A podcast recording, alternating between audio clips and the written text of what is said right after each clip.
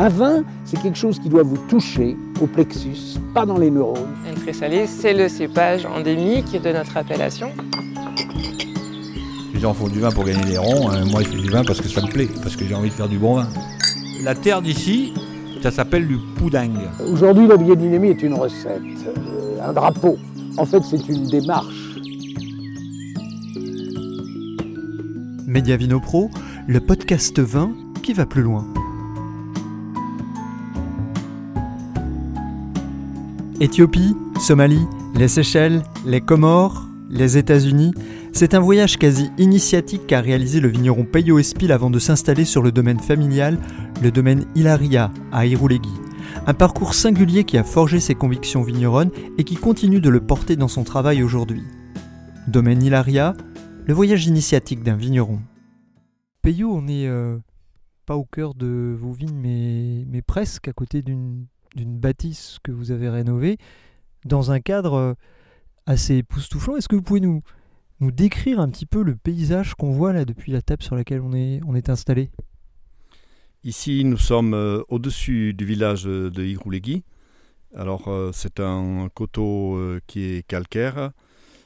on culmine, le village lui-même culmine à 220-240 mètres. Et ici, on est environ à 300 300 euh, jusqu'à 340 mètres, euh, un peu plus haut là-bas.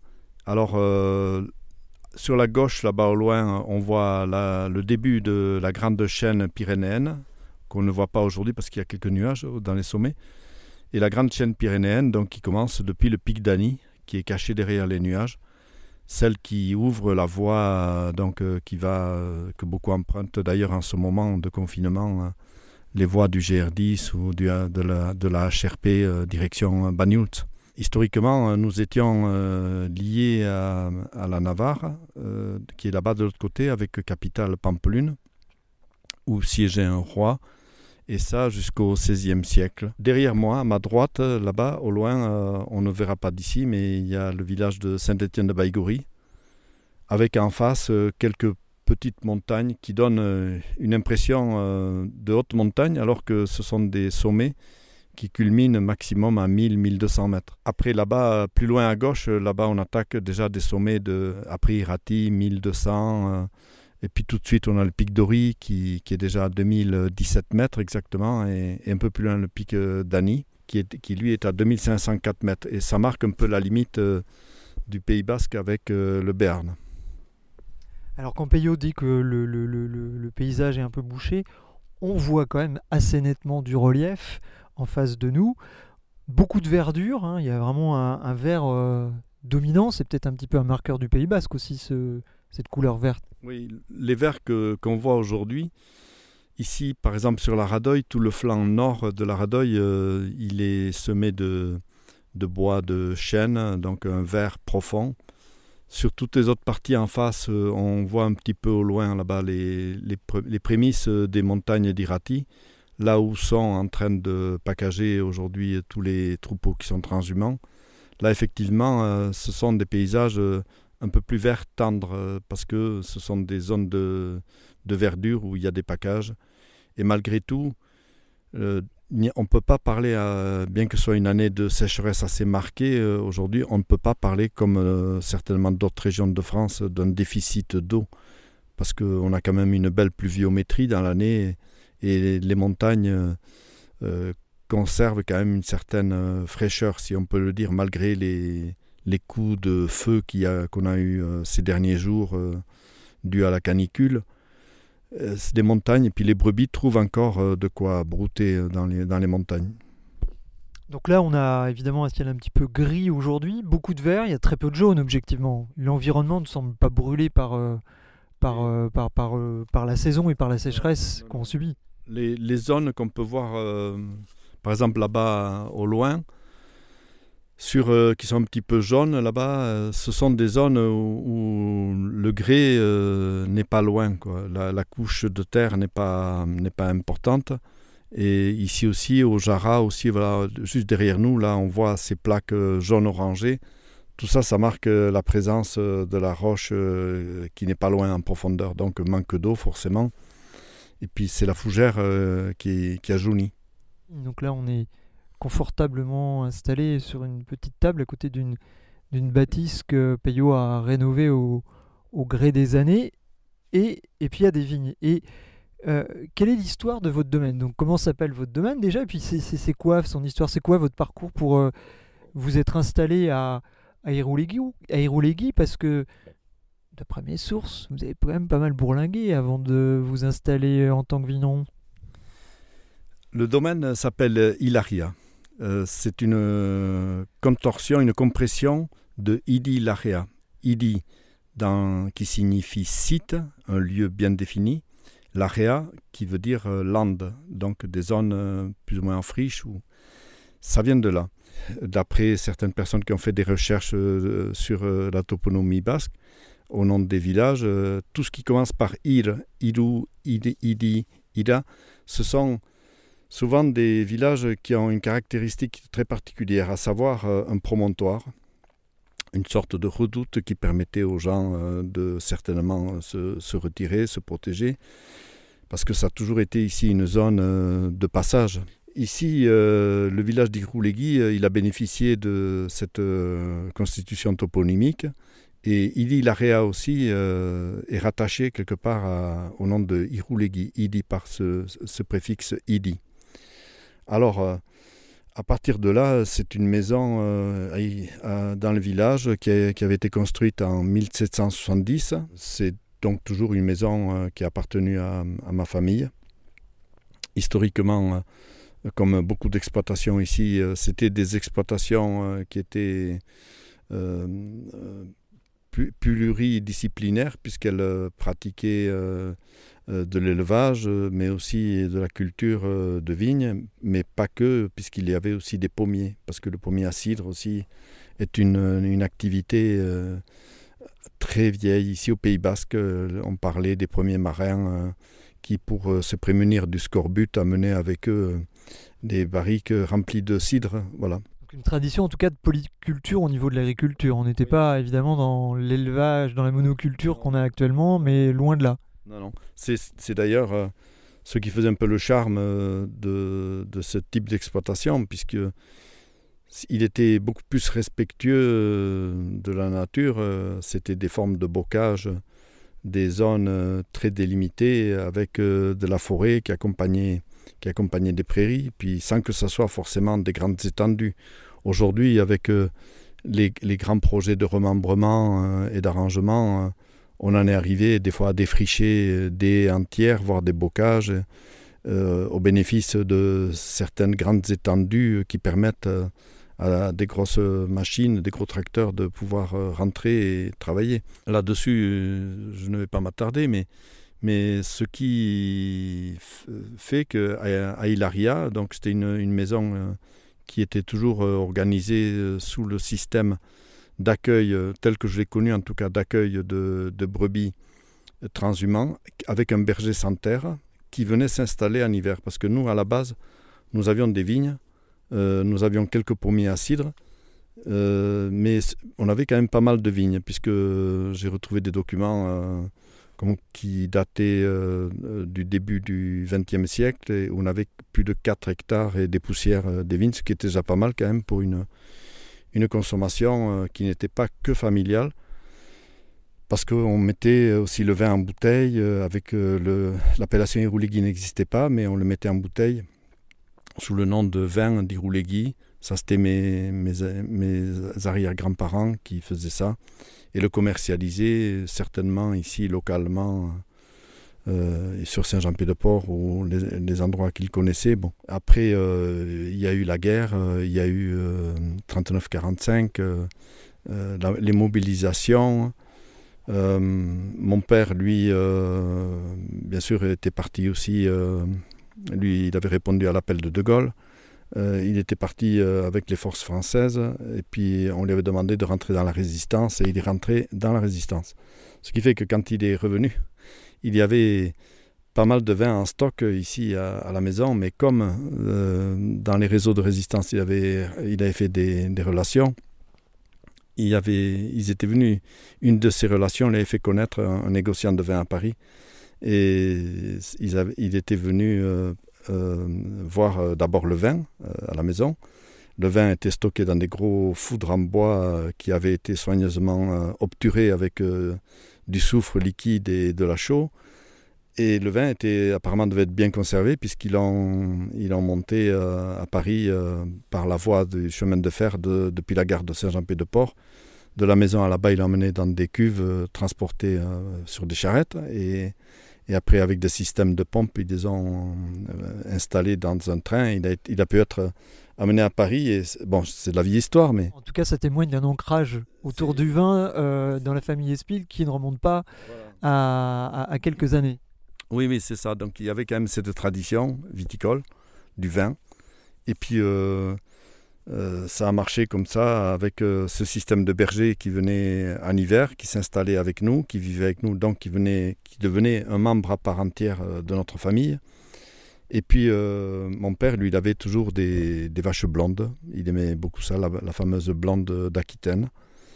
Et ce sont ces bêtes-là que j'accompagnais ici sur ces terrains, parce que ces terrains, qui autrefois pourtant étaient en vigne, n'avaient pas, euh, là où nous sommes en ce moment, euh, n'avaient pas, étant euh, réputés comme terrains très difficiles à travailler, n'avaient pas été replantés en vigne.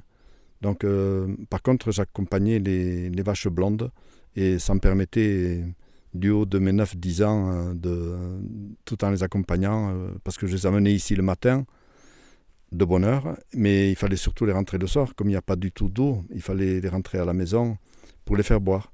Et euh, me voilà parti avec mon, mon troupeau de 15-16 bêtes euh, le long d'un petit chemin escarpé qui monte euh, depuis le village, qui était l'ancien chemin des vignes autrefois, un tout petit chemin où, il y a les, vaches qui se suivaient à la queue le Et mon plaisir, c'était de venir ici et je sentais toujours quelque chose, quoi, comme une, histoire. Euh, on peut appeler ça presque une résonance, euh, comme une, une sensation très très particulière.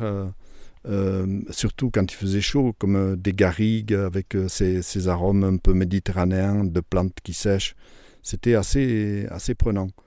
Et les bêtes, je les voyais, elles aimaient aussi venir ici. puis elles, elles, retrouvaient au niveau de la toison, au niveau du poil, tout ça, un brillant. Et, puis euh, parce qu'elle mangeait l'herbe locale. Et, j'ai vécu ça comme ça. Donc les années sont passées. Et l'allusion que vous faisiez par rapport à, mon voyage, qui n'a pas été très long non plus, euh, a fait que, avant de m'installer, euh, j'ai voulu découvrir autre chose. Et, et puis j'ai été, je, je, me suis engagé comme volontaire pour aller avec une ONG pour aller travailler en Afrique. Et je suis resté là-bas euh, dans certains secteurs euh, beaucoup plus euh, sur l'Est africain, toutes les zones somalo-éthiopiennes. Et puis après, de fil en aiguille, je me suis retrouvé aux Seychelles. il y a pire, hein, mais, mais sur des projets par contre très intéressants, liés autant à l'agriculture qu'à la pêche, qu'à l'éducation aussi. Euh, et après, euh, ça c'était dans les. J'y ai passé 5 ans comme ça, ce qui fait qu'après, euh, j'ai continué encore un peu plus bas vers l'océan Indien, vers le sud de l'océan Indien, vers un pays qui est devenu un des plus pauvres pays au monde aujourd'hui, qu'on appelle les Comores. Et j'ai vécu là-bas, sur l'île de Moélie, toujours pareil, sur des projets de, euh, agricole et en même temps euh, de, de, tout simplement d'écoute de la population et faire en sorte de voir euh, ce qu'ils souhaitaient faire vraiment. Quoi. Mais alors vous avez, vous avez fait un petit peu d'études? Comment c'est passé pour... c'est quoi votre, votre parcours scolaire? Mon parcours scolaire, à l'époque déjà, c'était très simple. Ici, ne pouvant pas faire d'études trop prolongées, j'ai opté pour un, minimum. Euh, donc euh, j'ai pris mon idée, mon idée première, quand j'étais gamin, ça aurait été plus de faire des études un peu plus portées sur l'art, sur l'archéologie ou l'histoire de l'archéologie, sur les sociétés humaines. C'est des choses comme ça qui m'auraient peut-être intéressé. Mais on m'a bien fait comprendre que ce n'était pas possible. Donc on m'a orienté vers vers euh, une école et j'ai tiré profit de cette école-là qui était sur place, pas trop loin d'ici, euh, sur Bayonne, à côté de Bayonne Anglette. J'ai fait, j'ai pu suivre une formation euh, en génie civil et après, à partir de là, surtout une formation que j'ai beaucoup utilisée, c'était lié plutôt au, montage des projets, projets financiers, des projets comme ça. Et donc là, après, comme j'avais quand même une bonne formation de base, ici, euh, du fait de travailler sur l'exploitation avec mes parents euh, jusqu'à l'âge de mon départ, j'avais toujours quand même ce sens euh, agricole à la base. Quoi. Et donc je me suis retrouvé là-bas sans complexe. en Afrique, j'ai travaillé en relation avec des collègues qui, eux, étaient ingénieurs agronomes avec des formations ou même spécialisés en halieutique. Et euh, donc j'ai travaillé avec eux sur des montages de projets de pêche, de salage, séchage de poissons, euh, euh, qu'on appelle des smokefish ou aux Seychelles par exemple. C'était créer des coopératives et des unités de, de travail pour faire en sorte que les pêcheurs puissent vivre directement de leur propre production. Puisque ils ne savaient pas conserver le poisson. En fait, ils avaient une tradition de conservation, mais ils n'avaient pas les moyens de la développer à une grande échelle. Alors nous, notre rôle, c'était ça, c'était d'être à, leur écoute et de faire en sorte qu'ils puissent développer euh, eux-mêmes en leur amenant l'argent, les moyens. Et on faisait beaucoup de réunions, on organisait beaucoup de réunions de, euh, de discussions. C'était pareil aussi pour d'autres projets comme une école d'handicapés. Euh, pour handicapés euh, liés à l'éducation. Et là, je me suis formé sur place puisqu'on a fait appel à des spécialistes euh, en matière d'éducation. Les Seychelles étaient un mouvement progressiste avec un gouvernement qui venait de s'installer et puis qui avait besoin de gens comme nous, finalement, pour les épauler dans, leur premier projet d'installation. Et ils étaient très ouverts à toute idée, tout nouveau projet. Et donc nous y avions euh, toute notre place là-bas avec eux. Et moi, euh, avec eux, j'ai énormément appris, comme euh, dans mes projets antérieurs aussi, en Somalie, Éthiopie, j'avais travaillé aussi en relation avec, pareil, deux gars qui, qui avaient des formations d'agronomes sur des projets de, de périmètre à l'intérieur même d'un désert. C'était aussi un pari fou, comment faire pousser des plantes et des légumes euh, dans le désert et puis en même temps euh, en créant un périmètre qui permettait euh, l'installation de 12 familles, 12 familles d'autochtones et 12 familles de réfugiés de guerre. Parce que nous, avions la gestion de deux camps de réfugiés, un à Lissabier et, l'autre à Dikhil.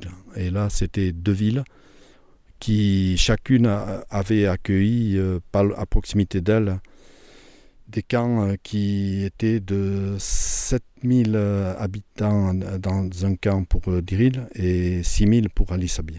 Éthiopie, Somalie, Seychelles, les Comores, on est assez loin du Pays Basque et c'était quoi pour vous cette tranche de vie À vous écouter, il y a une forme de voyage initiatique un petit peu, c'était ça représentait quoi cette, envie de partir, cette envie d'être loin d'ici en fait?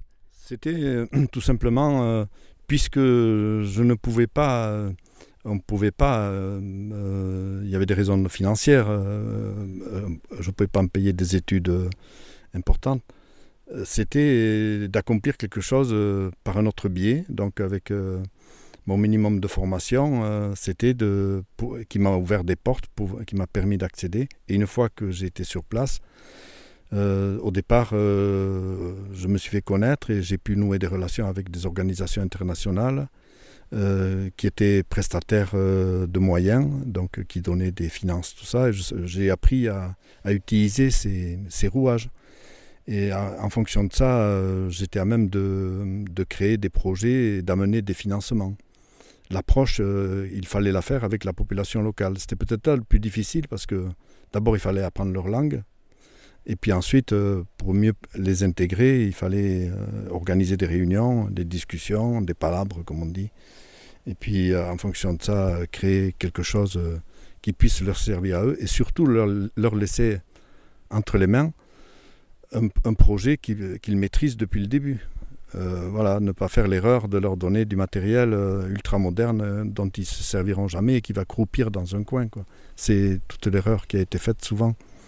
Alors pour moi, c'était un peu d'accomplir cette, cette, envie que j'avais eue un peu de, de découverte. Après, cette soif un peu de voir la société. Vous savez, je, à l'âge de, de 12-13 ans, je ne vais pas trop approfondir mon, mon, cursus, mais, mais je me posais déjà des questions sur les religions, l'existence des religions. Et, et, et puis, ça me taraudait. je, je n'arrivais pas à accepter que euh, je suis assez rétif, euh, je n'arrive pas à accepter euh, que, qu'on puisse m'imposer certaines choses parce qu'il faut le faire, point.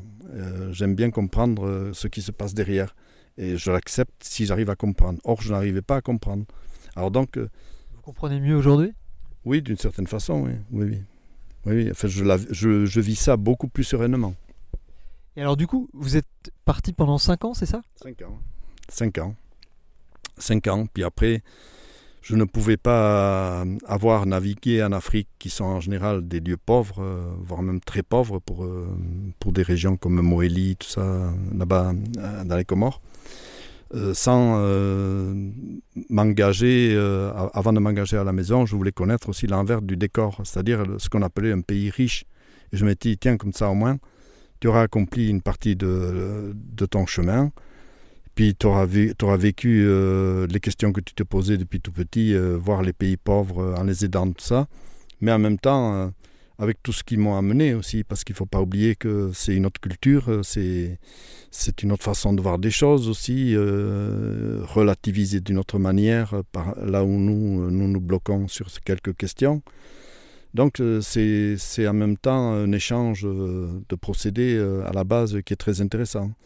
Et après l'autre, euh, l'autre étape que je me devais de faire avant de, de, retourner sur l'exploitation, parce que j'avais quand même envie de, de reprendre l'exploitation. Depuis le début? Euh, Oui, mais euh, pas dans l'idée telle qu'on me l'a présentée. au début, je ne savais pas trop quoi. la vigne et le vin m'intéressaient. Le vin, je trouvais que c'était un breuvage quand même intéressant.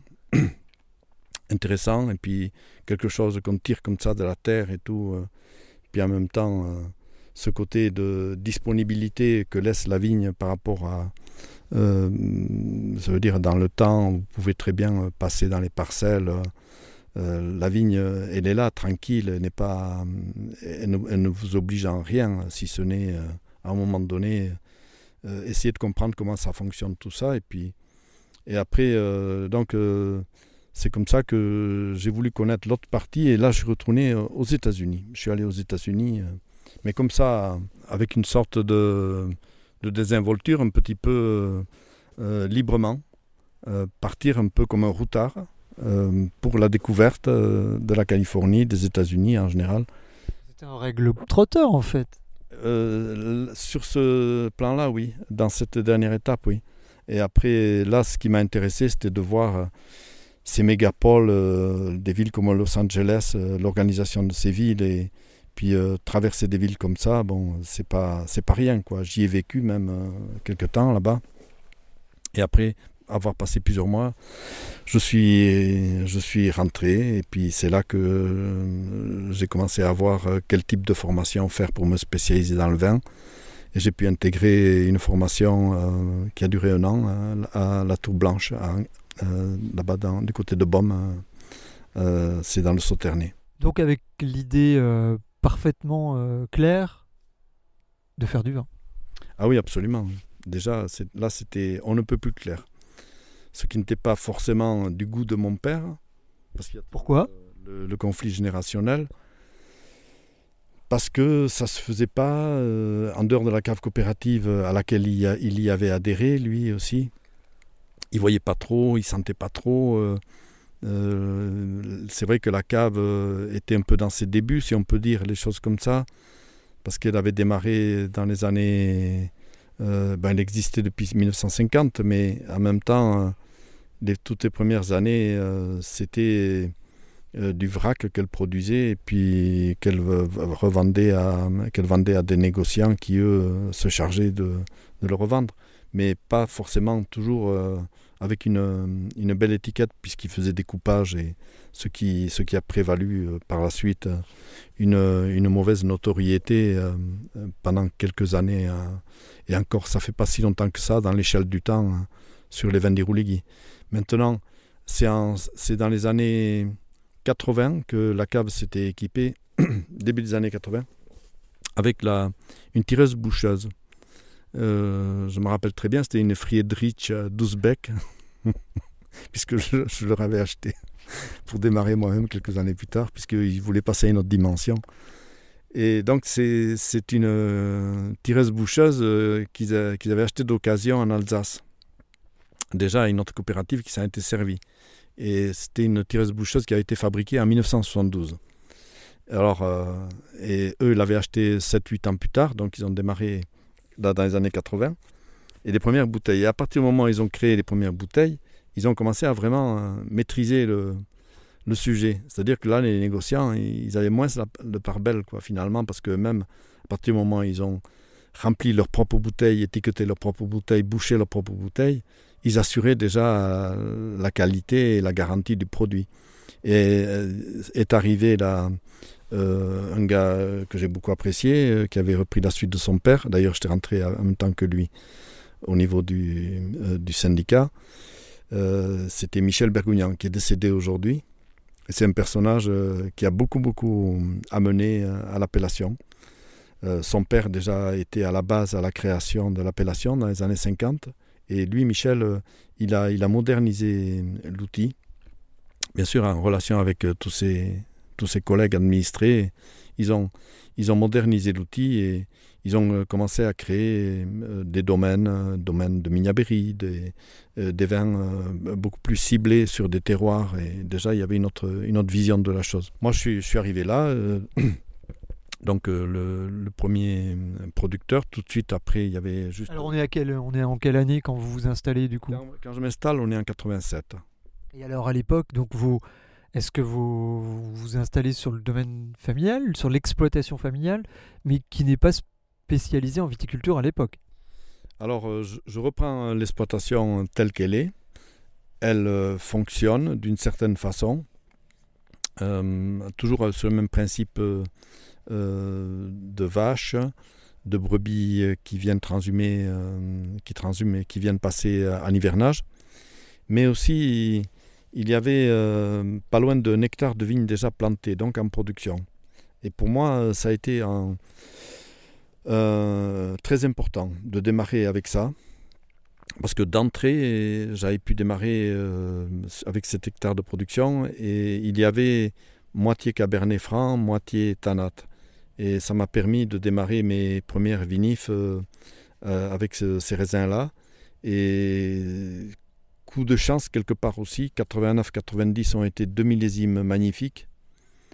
88 avait été une mise en bouche un peu, 89-90, euh, années magnifiques, très ensoleillées, pas caniculaires, des, belles années bien chaudes.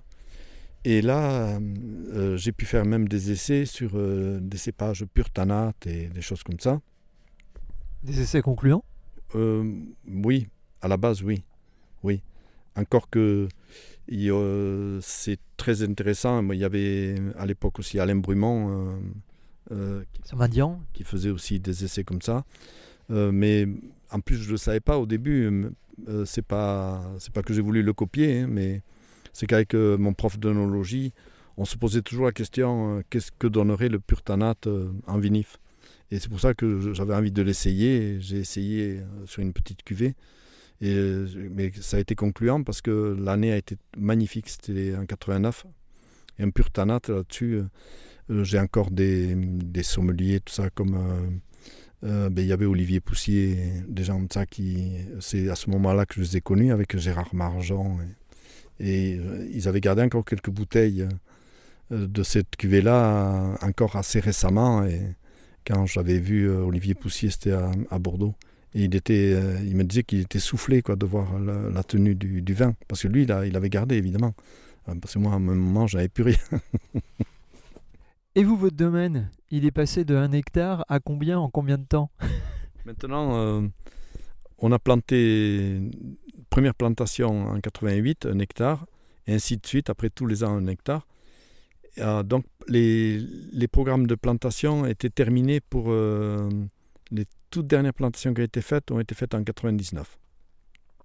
Pour arriver aujourd'hui donc à une échelle de, de, de, quelle taille et puis quel cépage vous avez du coup sur votre domaine? Aujourd'hui, on arrive à, un peu plus de 10 hectares avec des cépages variés, cépages rouges, tanat, cabernet, cabernet franc et cabernet sauvignon. Et puis des cépages blancs, petits courbus et petits mansingues. Donc ce sont des cépages bien d'ici. Il n'y a pas de doute. Même le cabernet, ayant son origine ici en Navarre, puisque euh, on a retrouvé grâce à l'ADN euh, l'appartenance euh, et le, côté un petit peu proche d'un cépage qui existe là-bas en Navarre.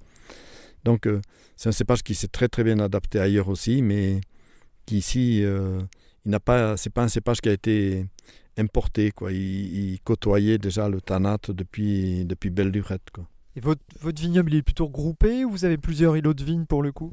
Alors, oui. Alors euh, l'idée de, de, la plantation, euh, c'était euh, de laisser, de, si on plantait l'équivalent d'un hectare, il fallait au moins laisser deux ou trois hectares en friche autour pour créer, pour laisser, mais carrément en friche, c'est-à-dire que on, abandonnait définitivement. C'est un péché ou Oui, c'est un péché. vous voyez que le, côté, euh, on n'est pas que dans la monoculture, là tout autour il y a des arbres. Euh, c'est quoi C'est un olivier ça, non? Oui, c'est un olivier. Olivier, un pêcher, il y a des fougères. C'est assez, assez varié tout autour là. Un peu de friche aussi, un peu de haies. Des... des figuiers sauvages qui produisent de très très bonnes petites figues. J'aime bien en faire des confitures. Et puis euh, il y a euh, qui est, qui est laissé volontairement euh, pousser. Euh, on voit des baies sauvages, des, des murs. Donc le, le, tanat en monocépage, ça a un sens. Ça a un sens. Mais je ne suis pas tout à fait satisfait. Il y a, il y a une, une petite part d'insatisfaction qui reste. Par rapport à quoi? C'est ce côté un peu euh, rustique ça, qui, qui reste un peu. Bon, ça ne veut pas dire que qu'on ne peut pas rien faire avec, parce que j'ai ma petite idée, euh, mais j'attends euh, j'attends sagement les années futures pour faire quelque chose d'autre qui sera hors cadre appellation, puisque c'est un cépage qui n'est pas utilisable à 100%. Mais je ne décroche pas l'idée de faire euh, quelque chose euh, sur la base de l'expérience que j'avais acquise dans les années 80, parce que j'ai renouvelé après plusieurs années de suite cette expérience du pur cépage, et, après par la suite, il y a eu la refonte des appellations, là assez récemment, à partir de 98. Et puis c'est à partir de là qu'on a commencé à plancher, euh, puisque je suis resté dans le syndicat pendant 25 ans avec Michel Berruyan. On est sorti quasi en même temps.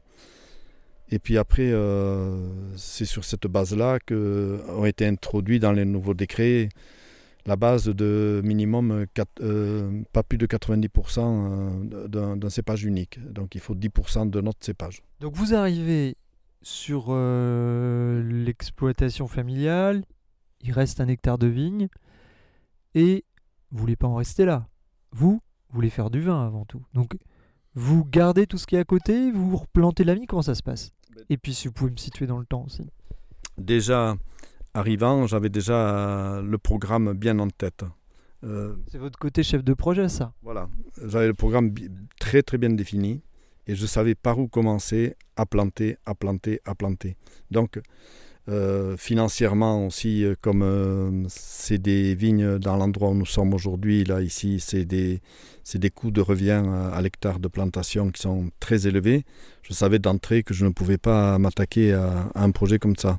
Donc j'ai commencé par planter sur des terroirs qui jouxtaient l'hectare de vignes qui existait. Et très vite, euh, ça a donné euh, des résultats dont j'ai pu tirer bénéfice, bien sûr. Le, banquier était très content d'ailleurs.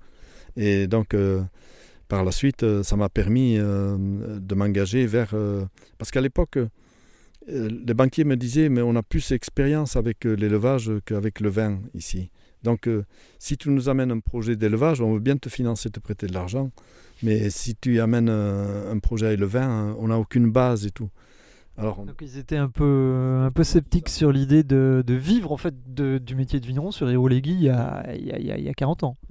alors euh, bon, je connaissais un peu ce discours pour avoir moi-même euh, autrefois négocié des fois avec des banquiers sur les projets que nous avions avant, qui chiffraient quand même avant aussi.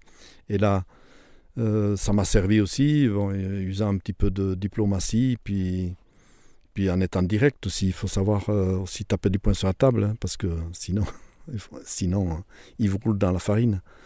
Et à partir de là, c'est comme ça que petit à petit, euh, j'ai pu lier des relations assez fortes aussi avec euh, des responsables de banque ici, et qui, qui m'ont fait confiance et qui ont, qui ont fait en sorte que euh, ils puissent, tout en prêtant de l'argent, faire en sorte que je ne sois pas trop bloqué dans mes projets. Quoi.